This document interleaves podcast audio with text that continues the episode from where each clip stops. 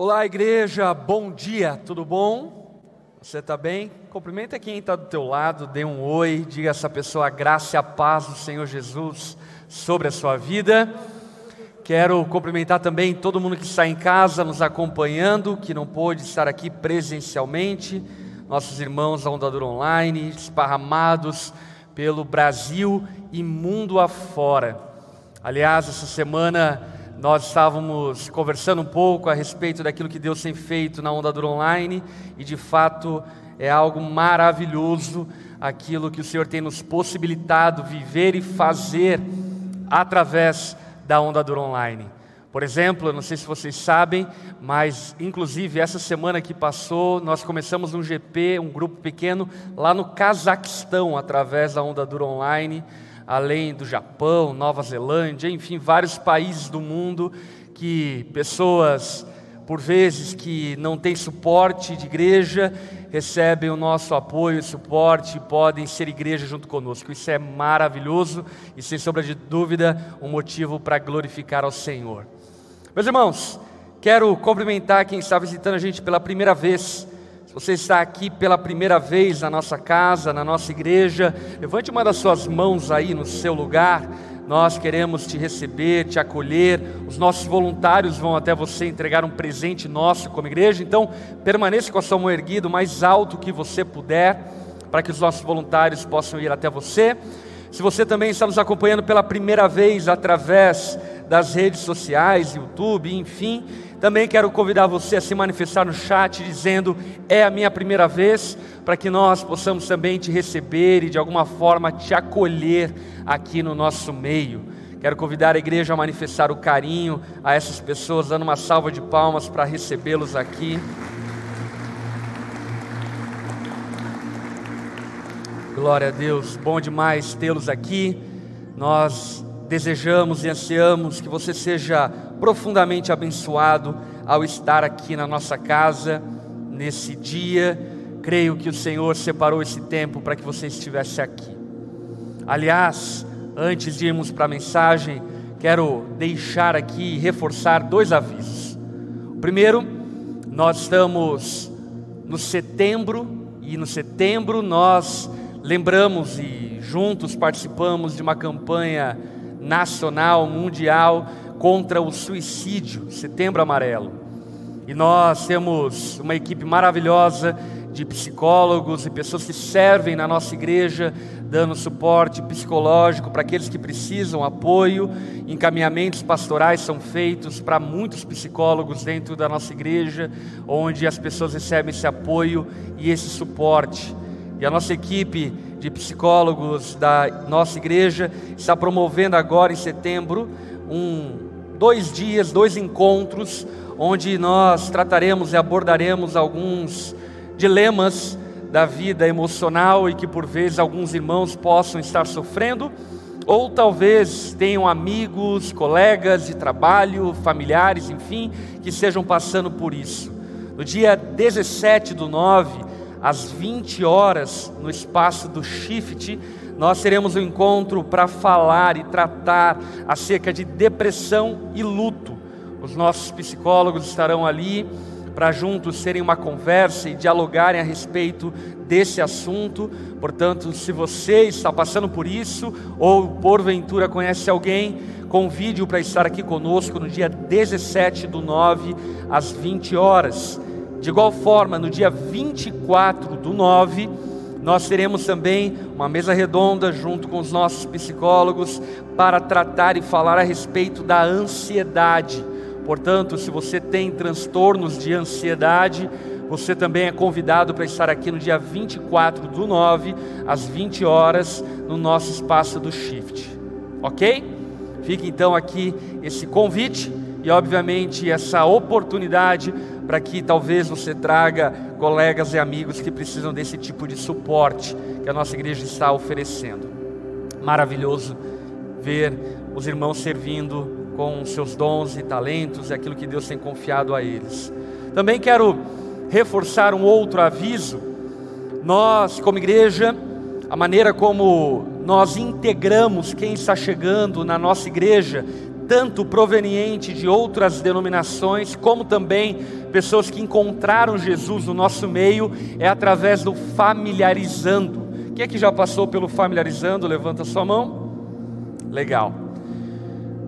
Querendo servir o melhor possível à nossa igreja, nós criamos um novo formato do familiarizando para facilitar e de alguma forma ampliar o alcance para a igreja, uma vez que muitos irmãos têm dificuldade de separar quatro domingos à tarde consecutivos por conta de jornadas de trabalho, troca de turno e assim por diante.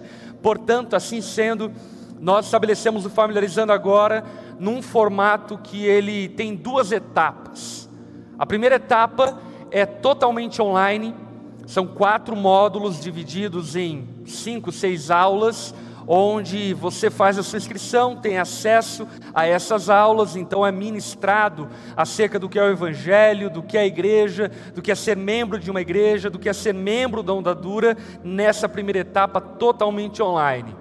E a segunda etapa, então, ela é um encontro presencial, ao término e ao fim dessas quatro, desses quatro módulos, nós encaminhamos para você a forma de você se inscrever para esse encontro presencial, para que ali naquele encontro presencial, então, possamos organizar a sua recepção na nossa igreja, te conhecer e temos um tempo de conversa, diálogo e integrá-lo na nossa igreja.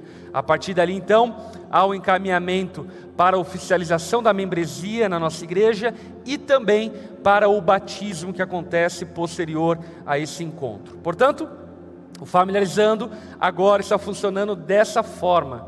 Basta baixar o nosso aplicativo Onda Dura, tanto na iOS Store quanto também na Play Store, e lá você vai ter o link de acesso ao familiarizando para fazê-lo e as informações são orgânicas ali, você vai entendendo, são intuitivas. OK? Qualquer dúvida, procure tanto o nosso aplicativo como também a nossa secretaria para ajudar e facilitar você na conexão com a nossa igreja. Lembrando que também no aplicativo tem várias informações muito importantes. Aliás, essa semana estava ouvindo o testemunho de uma pessoa que chegou na nossa igreja. Ela visitou pela primeira vez e quando visitou pela primeira vez, baixou o aplicativo, lá no aplicativo deu o um nome para participar de um grupo pequeno, e aí então entraram em contato com ela, na outra semana já estava participando do grupo pequeno e se integrou na nossa igreja. Então, glória a Deus por essa ferramenta, utilize e use na medida da sua necessidade. Amém?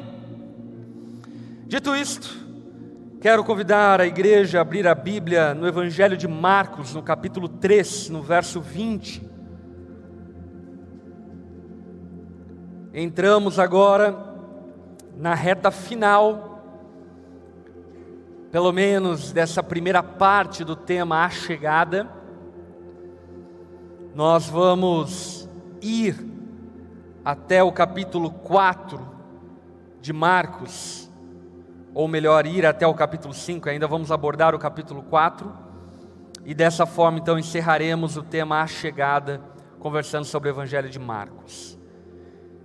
E aqui em Marcos capítulo 3, é posterior àquilo que nós tratamos na semana passada, quando Jesus, requisitado e procurado por uma multidão, responde à necessidade daquela multidão estabelecendo a sua igreja. A resposta de Jesus para cidades famintas e sedentas por Ele é a sua igreja somos nós. Olha para quem está ao teu lado, diga a essa pessoa: você é a resposta para as necessidades de Joinville. Amém. Existe um povo faminto e sedento nessa cidade, e Deus nos estabelece como parte da sua igreja aqui para que atendamos à necessidade desse povo faminto e sedento por Jesus.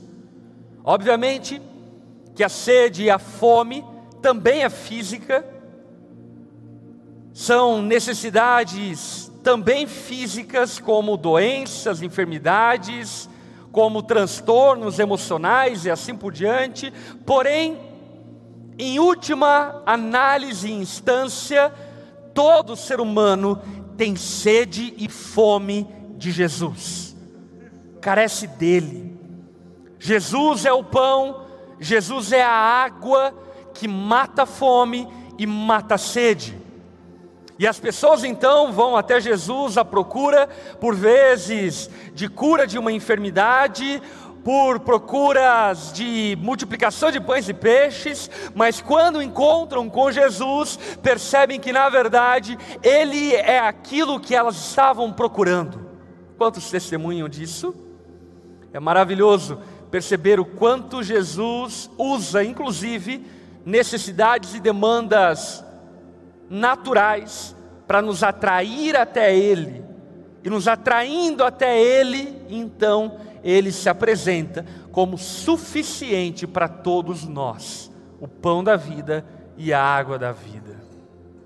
E diante do estabelecimento da igreja como resposta para uma necessidade urgente de uma humanidade que carece de Jesus, Jesus, agora, a partir do verso 20 que nós vamos ler, vai lidar com um dos maiores dilemas da igreja e que atravessa toda a história da igreja: o dilema da unidade, do quanto a falta da unidade é prejudicial e nociva para aquilo que Deus tem a fazer através da igreja e o quanto nós devemos nos esforçar para preservar a unidade que Cristo gerou através do seu sangue. Portanto, o título da mensagem que eu quero compartilhar com os irmãos nessa noite, nessa manhã, eu intitulei de A Blasfêmia e o Poder da Divisão. A blasfêmia e o poder da divisão bem que poderíamos chamar também de a gratidão e o poder da unidade, antagônicos àquilo que demonstra-se nesse texto. Mas juntos vamos ler o capítulo 3 de Marcos, no verso 20. Acompanhe a leitura. Certo dia, Jesus entrou numa casa e as multidões começaram a se juntar outra vez. Note que Jesus é um para-raio. Onde ele está, as multidões, crianças, velhos, adultos, chegam até ele por diferentes intenções e motivações, mas chegam até ele como resposta que tanto a multidão procura. Logo, ele e seus discípulos não tinham tempo nem para comer. Quando os familiares de Jesus souberam o que estava acontecendo, tentaram impedi-lo de continuar, dizendo: está fora de si, Jesus está transtornado, ele não está respondendo por si mesmo, está em um estado de demência porque para atender a multidão, Jesus entregava-se a jornadas exaustivas de serviço e nem mesmo se alimentava, para então poder atender a demanda da multidão.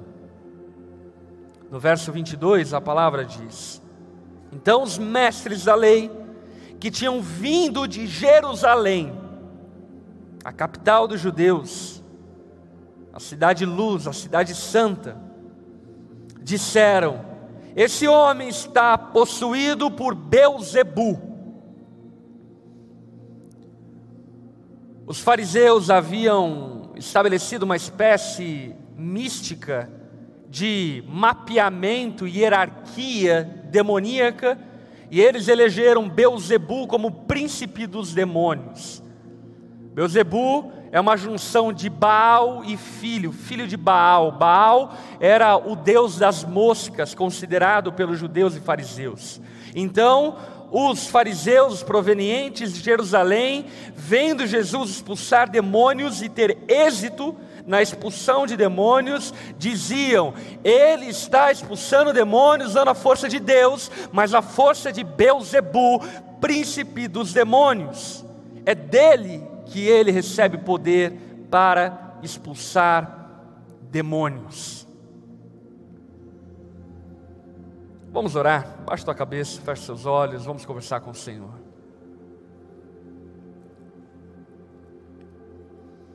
Senhor, nós somos carentes e necessitados completamente do Senhor.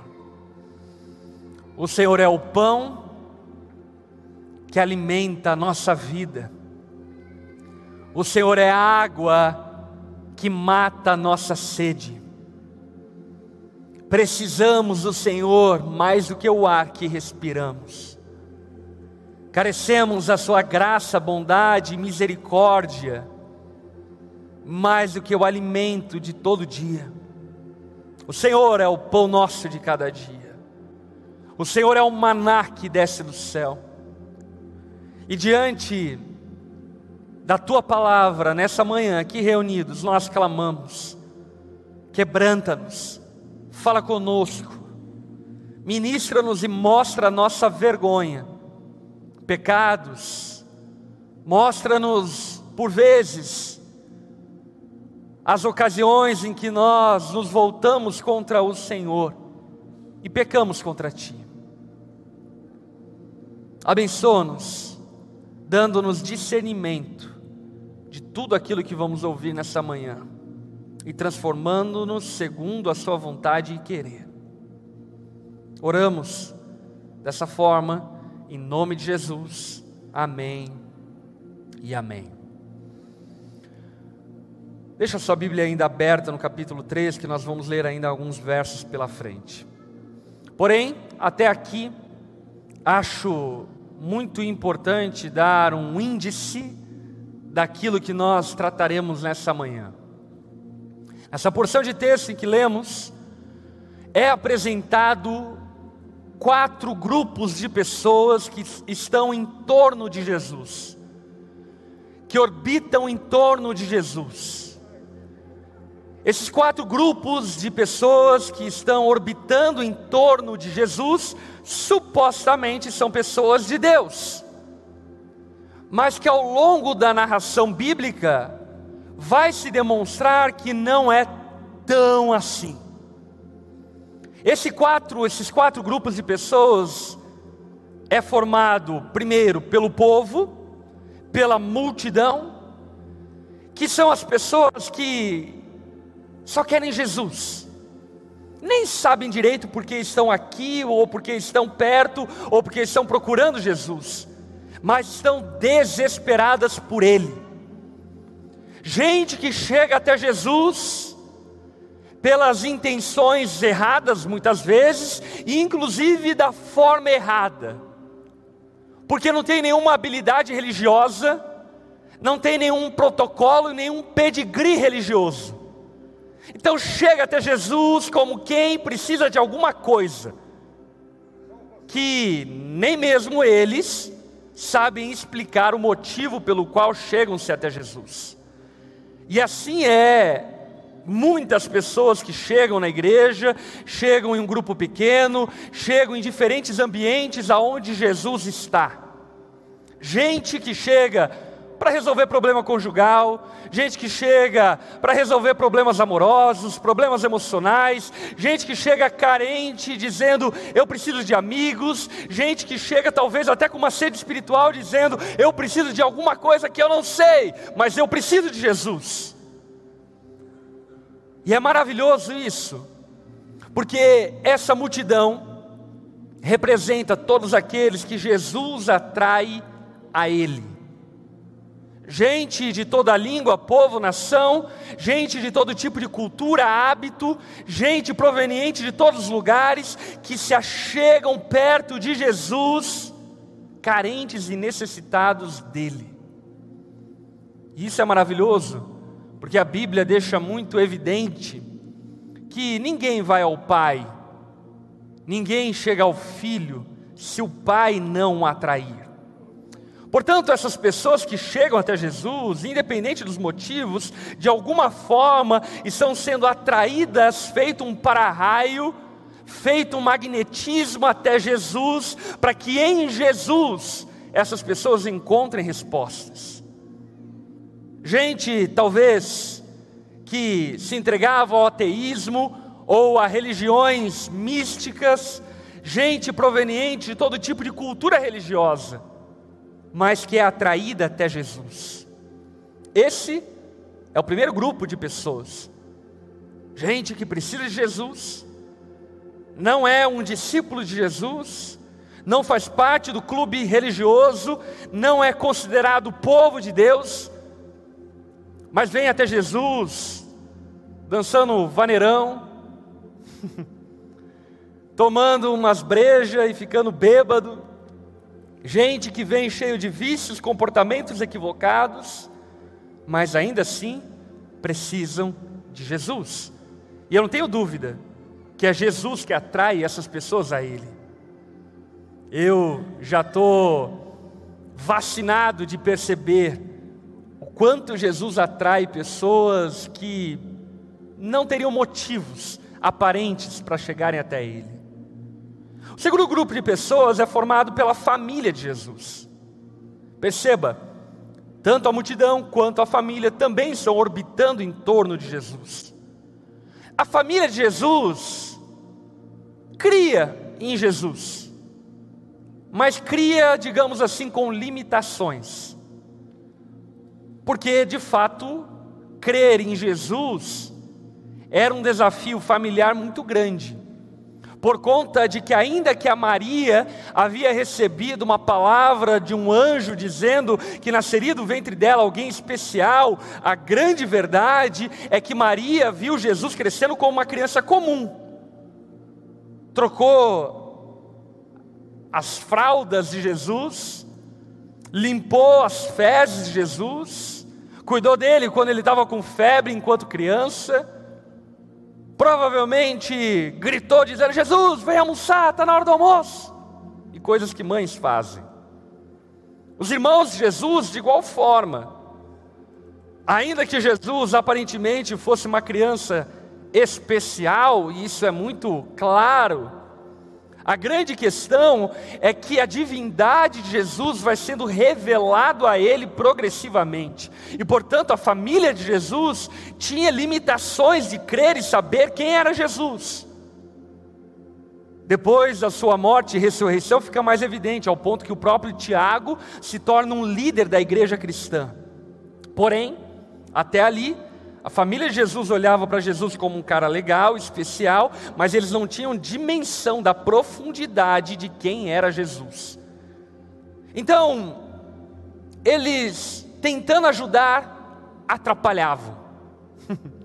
tentando dar suporte, atrapalhavam, porque Jesus estava servindo a multidão e eles chegavam até Jesus, incomodando Jesus, dizendo: Jesus, você precisa comer, você está louco, você vai morrer de fome enquanto Jesus estava ali, sabendo que o tempo era breve, que em breve ele teria que ser morto na cruz, mas ainda assim tinha que ficar administrando essas crises familiares. E eu entendo Jesus. Eu lembro, por exemplo, quantas e quantas vezes a minha sogra, o meu sogro, que hoje entendem completamente aquilo que eu vivo e faço, mas de alguma forma tentavam me barrar e dizer: Felipe, é muita viagem, é muita coisa, e eu tentando que driblar e mostrar para eles que aquilo era importante. Glória a Deus, eles sempre deram suporte para nós como família e são servos da nossa família de uma maneira incrível, mas eles não entendiam ainda muito bem aquilo que Deus estava fazendo através da minha família. E durante muito tempo eu tive que administrar essa tensão familiar de, por exemplo, não poder e não conseguir estar em todas as festas familiares, de não poder e não conseguir estar em todos os domingos de almoço familiar, por causa de um propósito que me puxava e que eu não tinha como dizer não. Essa é a família de Jesus, bem intencionada, mas ainda assim, não entendendo o ministério de Jesus, em muitos momentos mais atrapalhava do que ajudava. E muitas vezes na nossa casa temos pessoas assim, sim ou não? Pai, mãe, esposa, esposo. A esposa está querendo servir ao Senhor e o marido está segurando ela numa rédea. O esposo está querendo servir a Deus e a esposa está segurando ele no cabresto. E sabe, Existe perdão para esse tipo de atitude, a gente vai ver. Mas esse tipo de pessoa orbita em torno da igreja. Gente que serve a Deus, mas serve muito baseado nas suas conveniências, porque não entendeu a radicalidade e a profundidade de quem é Jesus. Terceiro grupo de pessoas que orbitam em torno de Jesus, os religiosos. Falamos bastante sobre eles nas últimas semanas, mas vale a pena novamente dar uma pincelada. Quem são eles? São aqueles que acham que são povo de Deus, e estão no meio do povo de Deus. Gente, religioso, do sentido pejorativo do termo, estão na igreja. Esse é o ambiente dos religiosos, pejorativamente falando. Eles não estão fora da igreja. Eles estão na igreja porque acham que são povo de Deus, mas apegados às suas tradições, rituais, costumes, hábitos, eles estando dentro jogam contra. E estando dentro, ao invés de arregaçarem as mangas, cooperarem, servirem junto com Jesus, eles estão de braços cruzados, fiscalizando o reino de Deus. Dizendo: olha, aquilo ali passou dos limites. Não, isso aqui não é de Deus. Gente que, na verdade, nunca serviu genuinamente a Deus, mas usa da religião como forma para servir a si mesmo. E esses quatro grupos de pessoas estão girando, estão em torno de Jesus. E a pergunta que eu lhe faço nessa manhã é: quem é você? Quem é você? Você é o povo, a multidão? Você é a família de Jesus? Você são os religiosos? Ou você é os discípulos de Jesus. Jesus chama para caminhar com ele os seus discípulos. O chamado de Jesus para mim e para você é um chamado de discipulado. Jesus o chamou para andar com ele, caminhar com ele, aprender com ele e servir a ele. Quatro grupos de pessoas: povo, família, religiosos, discípulos. Quem é você dentro desses quatro grupos? E diante disso, eu quero convidar você a continuar lendo comigo o texto de Marcos no capítulo 3, agora no verso 23.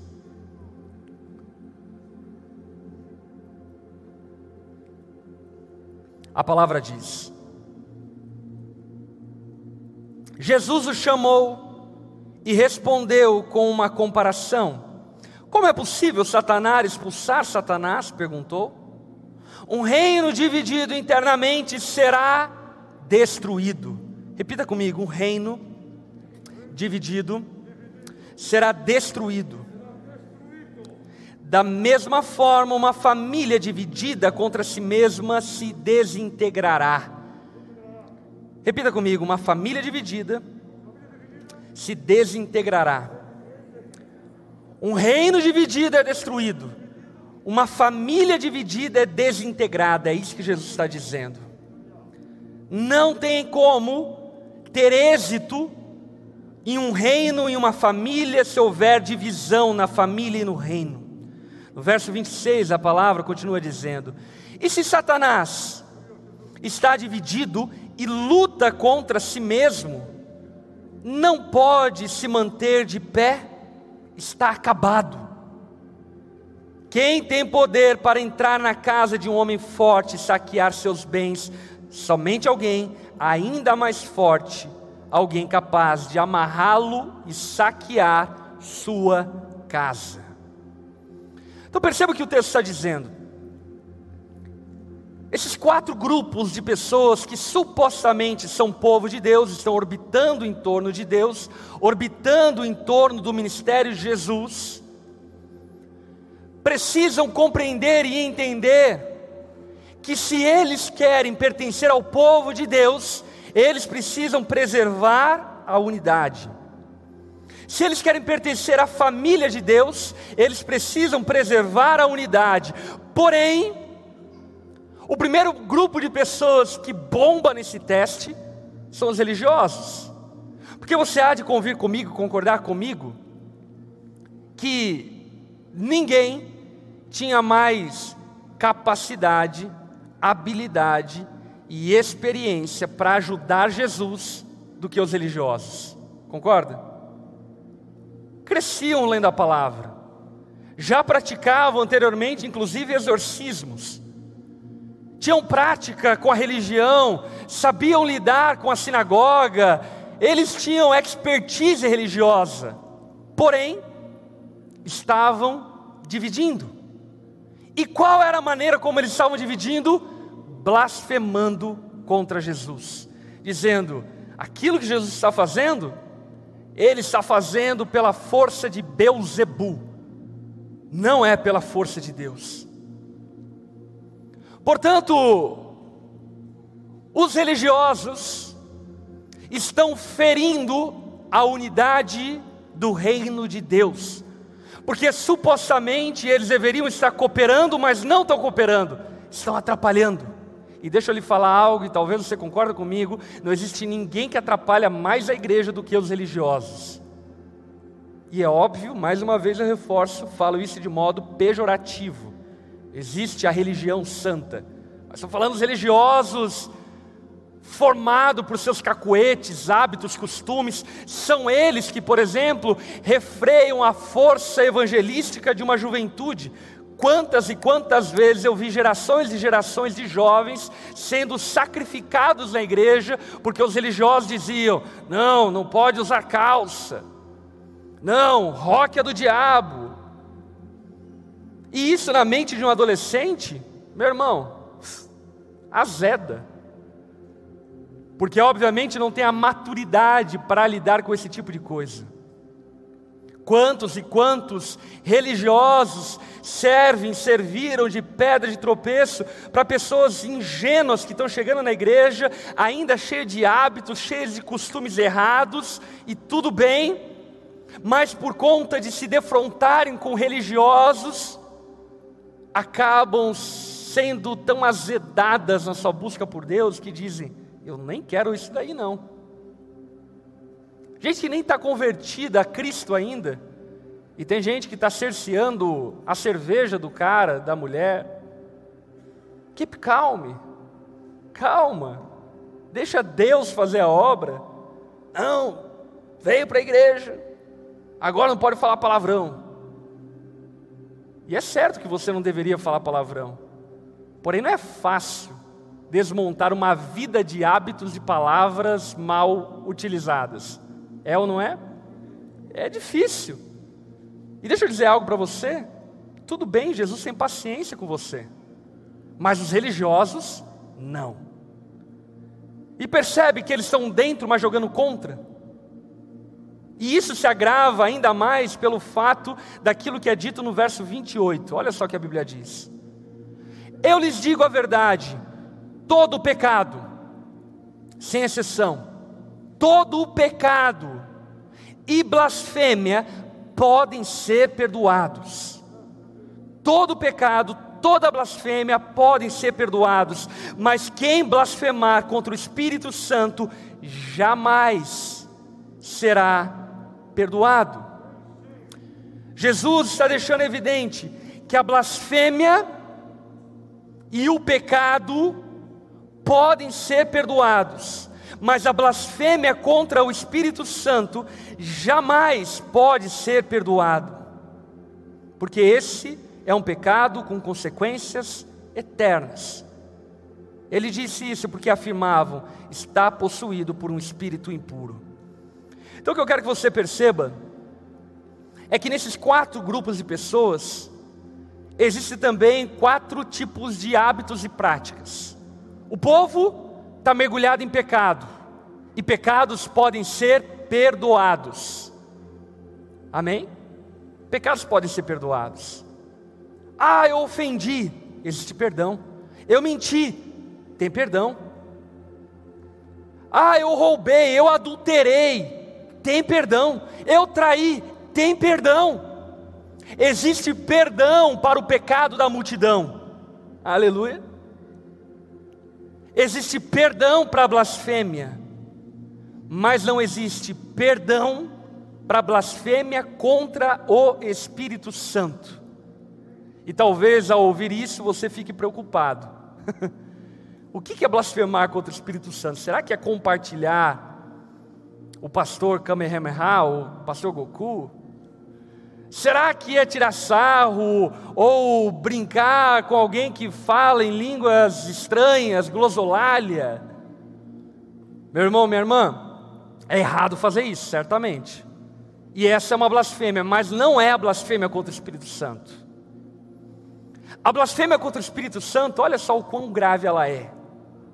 É quando existe clareza e revelação de que aquilo é uma obra de Deus mas mesmo tendo clareza de que aquilo é uma obra de Deus, você diz que é uma obra de Satanás. Em outras palavras, para um português bem popular, blasfêmia contra o Espírito Santo é marcar gol contra intencionalmente. É você estar tá no mesmo time, e marcar gol contra o seu time, por quê? Por causa de interesses religiosos, tradicionais, culturais e tantos outros interesses. E esses eram os religiosos fariseus. Eles pertenciam ao povo de Deus, mas jogavam contra o povo de Deus conscientemente. Marcavam gol contra, conscientemente. E Jesus então deixa evidente e claro que existe perdão para pecados e blasfêmias. Você criticar os irmãos que você não conhece é uma blasfêmia. Você ofender igrejas que você desconhece é uma blasfêmia. E existe perdão para isso. Agora, atribuir uma obra de Deus a Satanás. Isso é blasfêmia contra o Espírito Santo. Marcar gol contra conscientemente por interesse próprio, isso é blasfêmia contra o Espírito Santo. E Jesus deixa claro e evidente que isso não tem perdão. Agora olha só o texto, o verso 31. E aqui a gente vai caminhando para a reta final. Então a mãe e os irmãos de Jesus foram vê-lo Ficaram do lado de fora e mandaram alguém avisá-lo para sair e falar com eles.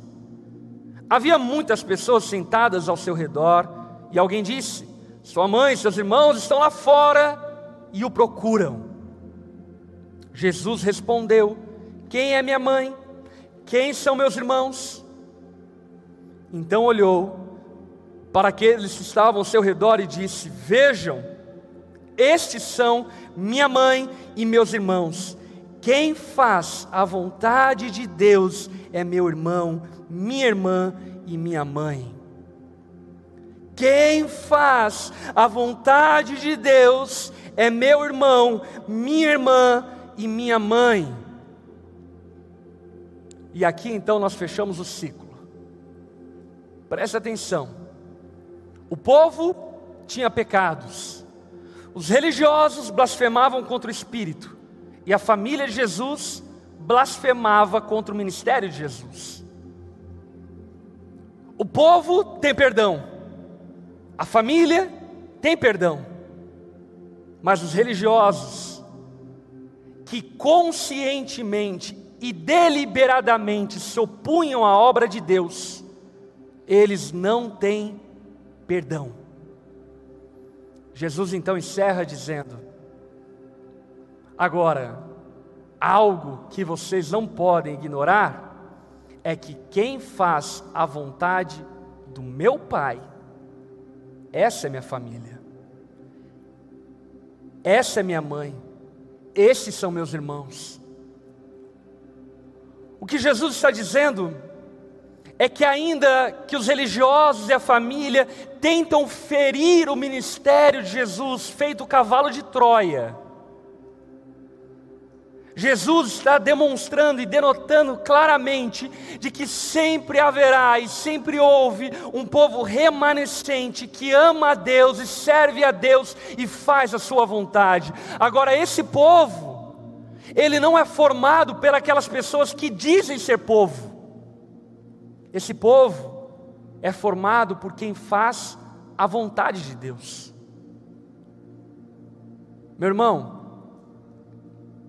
Ser discípulo de Jesus não é um ato nominal, mas é um ato factual. É necessário que você seja um discípulo de Jesus de fato e verdade, com as mãos arregaçadas servindo a Ele.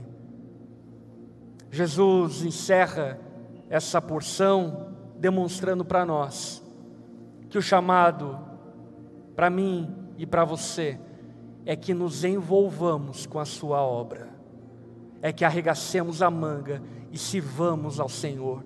Se vamos ao Senhor com os nossos recursos, se vamos ao Senhor com os nossos dons, se vamos ao Senhor com os nossos talentos, mas não sejamos como os religiosos e tampouco como a família, mas que sirvamos ao Senhor de maneira factual. E diante disso, eu quero ler um trecho de um livro do Dr. Martin Lloyd Jones, onde ele nos ensina algo valioso demais. Preste atenção. Quando as suas mãos estão ociosas, quando você não está fazendo nada, Satanás está sempre pronto a tirar vantagem da, da situação e vem seduzi-lo. É perigoso ficar nessa condição. Por isso, cristão, é exortado em muitas partes das Escrituras a manter-se ativo na obra do Senhor, naturalmente da maneira certa. Não estou defendendo um mero e tolo ativismo, uma agitação em atividade sem sabermos o que estamos fazendo. Estou falando da vida cristã normal. Meu irmão, servir a Deus e participar da obra de Deus é a vida cristã normal. É isso que um crente medíocre faz. É isso que um crente mediano faz. Servir, cooperar, ajudar, participar, arregaçar as mangas é a vida cristã normal. Não são supercrentes que se voluntariam na igreja. Não são supercrentes que dizimam na igreja. São os cristãos normais que apenas não são como os religiosos e nem como a família, mas que participam ativamente do reino de Deus. Pessoas aqui pensam que ser ativo significa fazer algo fora de nós, por assim dizer, ao passo que a principal atividade a que sempre somos exortados nas Escrituras é viver a vida cristã propriamente dita. Portanto, ao fim dessa mensagem, eu creio que existe um convite da parte do Senhor para que vivamos a vida cristã propriamente dita. Quem é você? Os religiosos que ficam orbitando em torno de Jesus parecem que é povo, mas não é povo? Que não existe perdão para suas blasfêmias? Ou você é a família que está preocupado com as coisas naturais, até bem intencionado, mas atarefado e preocupado se vai ter comida ou não vai, se vai dar tempo de comer ou não vai, e pouco ocupado em servir a Deus. Ou você é o povo que tem se achego até Jesus, procurando alimento, procurando perdão, procurando Jesus. Independente se você é o religioso, se você é o povo, ou se você é a família de Jesus ali, certamente o chamado de Jesus é para que sejamos discípulos dele, para que arregacemos as mangas e o sirvamos. O sirvamos porque ele é digno de toda a honra, toda a glória e todo louvor ou sirvamos porque entendemos a radicalidade, a profundidade de quem é Jesus. Meu irmão, se Jesus é aquilo que a Bíblia diz que Ele é, Ele merece toda a nossa vida. Se Jesus é aquilo que Ele diz que é, Ele merece todo o nosso serviço. Se Jesus é aquilo que a palavra diz que Ele é, Ele merece que nós desperdicemos a nossa vida aos seus pés, servindo a Ele e participando da Sua obra. Portanto, eu creio que esse texto é um convite para que vivamos a vida cristã normal, para que sejamos pessoas envolvidas com aquilo que Deus tem para fazer na nossa igreja, na nossa cidade, nos nossos dias. Amém. Olhe para o teu irmão que está do teu lado e diga: viva a vida cristã normal. Eu quero convidá-los a colocar-se em pé no seu lugar. Nós já vamos encerrar o culto, vamos orar ao Senhor pedindo graça para que sejamos esse tipo de gente. Meu irmão, Deus te livre de ser um religioso. Deus te livre. No nome de Jesus, que Ele te livre de ser alguém que vem à igreja para ficar vasculhando a obra de Deus. Deus te livre de ser esse tipo de gente. Deus te livre também de ser como a família natural de Jesus, que não entendia muito bem aquilo que ele era e fazia. Que no nome de Jesus, nós sejamos uma igreja de discípulos, dispostos a servir aqueles que vêm até Jesus. Amém? Feche seus olhos, baixe sua cabeça, estenda suas mãos como recebendo, deixa eu orar por sua vida. Pai, obrigado por essa manhã. Obrigado por tudo aquilo que podemos fazer aqui como igreja. Obrigado pela comunhão. Obrigado por Sua palavra. Obrigado pelo privilégio de poder adorar ao Senhor, de bendizer ao Teu nome. Obrigado, Jesus. Diante da mensagem nessa manhã ministrada, nós clamamos: tem misericórdia de nós. Tem misericórdia de nós nós queremos estar em unidade com o Senhor, fazendo a Sua vontade, não queremos ser